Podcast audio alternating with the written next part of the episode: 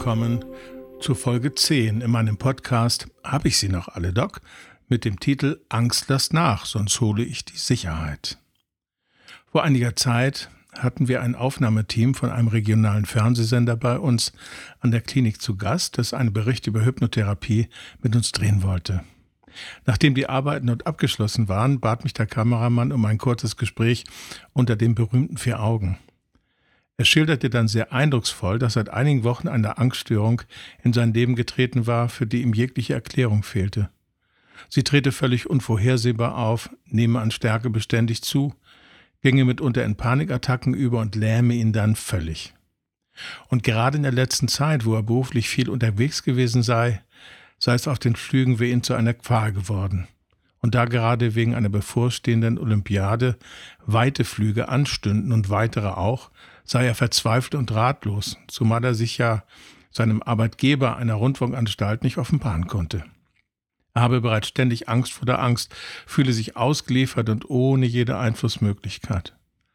Die üblichen Entspannungsverfahren und Ablenkungsmanöver habe er bereits mehrfach, aber ohne jeden Erfolg ausgeführt. Vielleicht möchten Sie sich an dieser Stelle an jener Hintergründe und Ursachen von Angst erinnern, die wir bereits kennenlernen konnten die Angst als Gefahrenhinweiser und Lebensretter oder die Angst als Sicherheitsbeschaffer. Für beide Hintergründe fand sich aber in diesem Fall auch bei intensiver Suche kein wirklicher Hinweis. Und damit sind wir bei der dritten Gruppe von Angststörungen angekommen, die dem Betroffenen am meisten zusetzt und deren Leben am intensivsten beeinflussen und verändern kann, der Angst, die quasi aus dem Dunkeln kommt, heimtückisch, überfallartig und gänzlich außerhalb jeglicher Kontrollmöglichkeiten. Und nahezu immer ist diese Angst mit ihrem großen Bruder unterwegs, der Panikattacke. Aber Sie haben natürlich recht, es wartet da doch noch unser Kameramann. Und zu dem kehren wir jetzt auch zurück. In unserer Begleitung befindet sich aber auch ein Wissen, das Sie sich bereits in den letzten beiden Folgen zu dem Thema Angst erworben haben. Erinnern Sie sich? Niemals gibt es eine Angst ohne Grund, die in Ihr Leben tritt. Immer übermittelt die Angst eine Botschaft. Und mag es sich auch noch so seltsam lesen, immer ist jede Angst ihr Berater, der Bekömmlichkeit in ihr Leben zurückbringen möchte. Und gerade bei dieser sehr heftigen Form von Angst ist es wichtig und von elementarer Bedeutung, sich nicht in eben dieser nun zu verlieren, sondern die Botschaft zu entschlüsseln. Und wichtig ist dabei natürlich auch, keine Angst hält ewig, immer kehrt irgendwann wieder für eine Zeit die Ruhe ein, irgendwann geht jede Angst dann wieder auch vorbei. Unser Kameramann war so mutig, sich gemeinsam mit mir auf eine Angsterkundungsexpedition einzulassen, um der Angst einmal ganz persönlich mit ihrer Botschaft und ihrem Hintergrund zu begegnen. Bei diesem interessanten Treffen stellte sich schließlich Folgendes heraus. Der hochqualifizierte Mann hatte fast zehn Jahre lang bei dem Sender weit unter seinen Möglichkeiten und unter seinem Niveau gearbeitet, in der Hoffnung, dort eine Festanstellung zu bekommen, die in der sonst eher unsicheren Branche als so sicher galt wie ein Beamtenposten. Nach zehn Jahren hatte das auch funktioniert und er wurde übernommen. Nun gründete er eine Familie, baute ein Haus und ging anderen Verpflichtungen ebenfalls nach.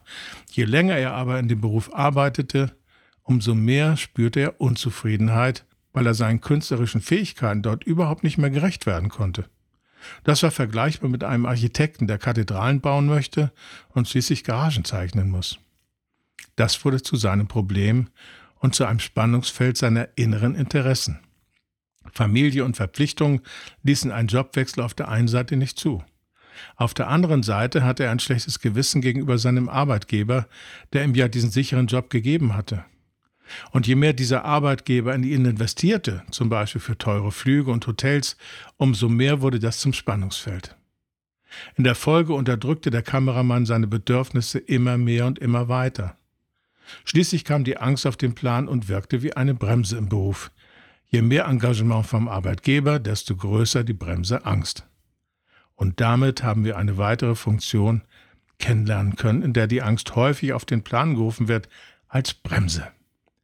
Immer wenn man sich nicht traut, etwas zu machen, zu ändern oder auch nur daran zu denken, wozu man den Mut nicht hat oder ein Schuldgefühl oder ein schlechtes Gewissen auftaucht, kommt die Angst als Bremse und sagt praktisch, so geht es nicht weiter, mein Lieber, du musst jetzt etwas ändern.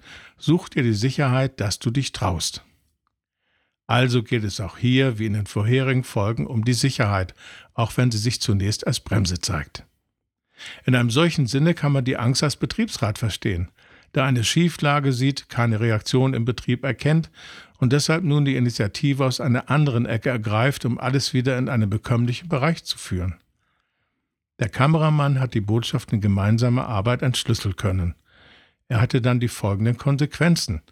Es ist klar geworden, welcher Hintergrundkonflikt die Angst auslöst. Es ist klar geworden, dass er das Spannungsfeld immer mehr aus dem Bewusstsein genommen und unterdrückt hatte.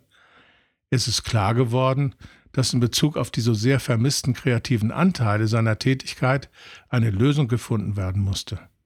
Und es ist klar geworden, dass ein Kompromiss gefunden werden musste dabei, um trotzdem der Versorgung der Familie und den Ansprüchen des Arbeitgebers gerecht zu werden. Diese Lösung wurde in einem privaten und freizeitlichen Bereich gefunden und das Spannungsfeld konnte so aufgelöst werden.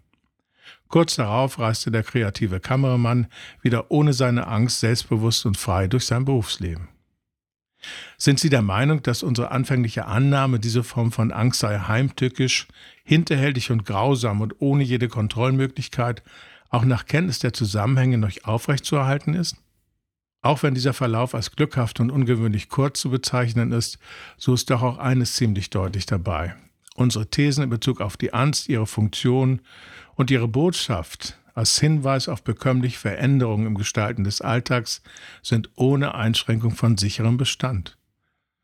Und unser weiter zunehmendes Wissen um das Wesen der Angst und um mögliche Lösungswege schafft auch eine gute und sichere Ausgangsbasis für den Umgang im Alltag mit dieser Art von Spannungsfeldern.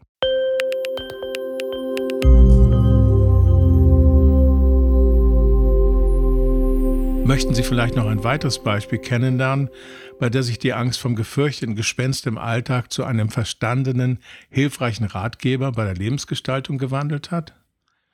Dann möchte ich Ihnen von einem jungen Mann berichten, der monatelang unter entsetzlichen Ängsten gelitten hat. Er lebt in seiner Familie mit drei Kindern, war seit einigen Jahren verheiratet.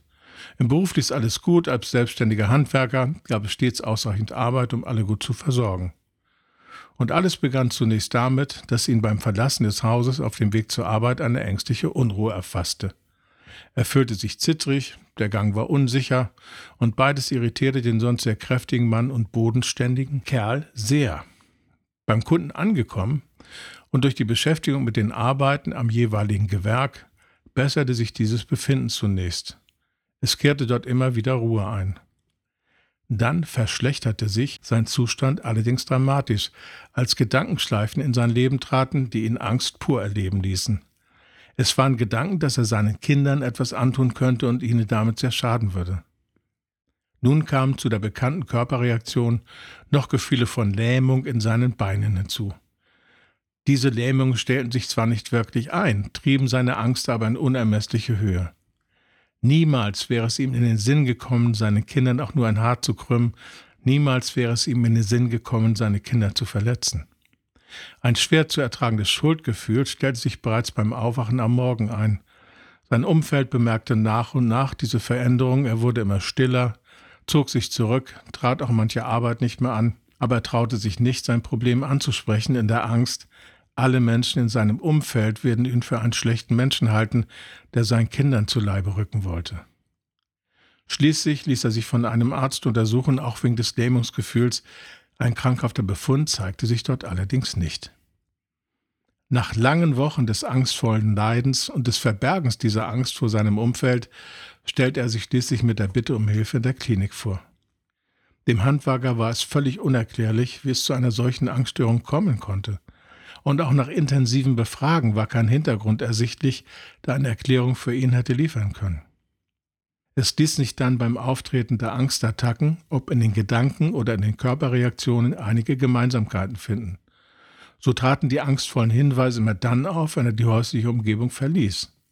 Sie wurden schwächer, wenn er sich um die Versorgungsleistung mit seiner Arbeit kümmern konnte, und die Angst überfiel ihn in gleicher Weise wieder, wenn er sich anschickte, wieder in das häusliche Umfeld zurückzukehren oder dort angekommen war. Schließlich kamen wir bei der weiteren gemeinsamen Arbeit auf seine Beziehung zu sprechen. Und hier fand sich schließlich der Schlüssel zum Zugang zur Angst, zum Hintergrund seiner Angstprobleme. Diese hat er dergestalt intensiv auf seinem Bewusstsein verdrängt, dass erst die Angst schließlich einen unerträglichen Alltag gestaltete mit dem Hinweis, so und jetzt musst du etwas ändern, jetzt ist es an der Zeit. Denn schon seit einiger Zeit war der Mann mit seiner Beziehung unzufrieden, fühlte sich nicht mehr geliebt, erlebte sich kaum noch als beachtet, lediglich als Versorger war er wohl noch wichtig. Dabei hatte sich am Anfang immer wieder einmal der Wunsch eingeschlichen, sich vielleicht zu trennen und die Beziehung aufzulösen. Allein der Gedanke daran, an seine Kinder, schnürte ihm dann allerdings die Luft ab und nahm ihm jeden Mut, mit seiner Ehefrau über die Probleme zu reden. In der Folge wurden die Gedanken, Wünsche und Sehnsüchte dann immer weiter und tiefer verdrängt. Allein das Zulassen dieser Gedanken erleichterte nun den Handwerker schon ganz erheblich. Zumal ihm klar wurde, dass er nicht zwangsläufig eine Trennung erfolgen musste, sondern man vielleicht gemeinsam die Probleme mit der Partnerin lösen könnte. Und genau so wurde nach zahlreichen gemeinsamen Gesprächen mit der Ehefrau schließlich auch seine Beziehung wieder stabilisiert. Die Angst wohnte fortan nicht mehr bei der Familie mit in seinem Haus. Auch in diesem Fall hat die Angst weder das Prädikat heimtückisch noch das Attribut grausam oder dunkel wirklich verdient. Oder sehen Sie das anders? Unbewusste und verdrängte Beziehungsprobleme mit Trennungswünschen sind eine der häufigsten Ursachen für Angst in über 50 Prozent der Störungen. Und mit diesen Beispielen möchte ich es heute in dieser Episode unseres Podcasts Hab ich sie noch alle, Doc, zunächst bewenden lassen. In der nächsten Folge können wir uns dann über die Möglichkeiten, Techniken und Ansatzpunkte austauschen, wie man auch diesen Ängsten auf die Stiche kommen kann und wie man der Angst vor der Angst die rote Karte zeigt. Aber nur, wenn Sie das möchten. Und ich Sie wieder hier als Gast an dieser Stelle begrüßen darf.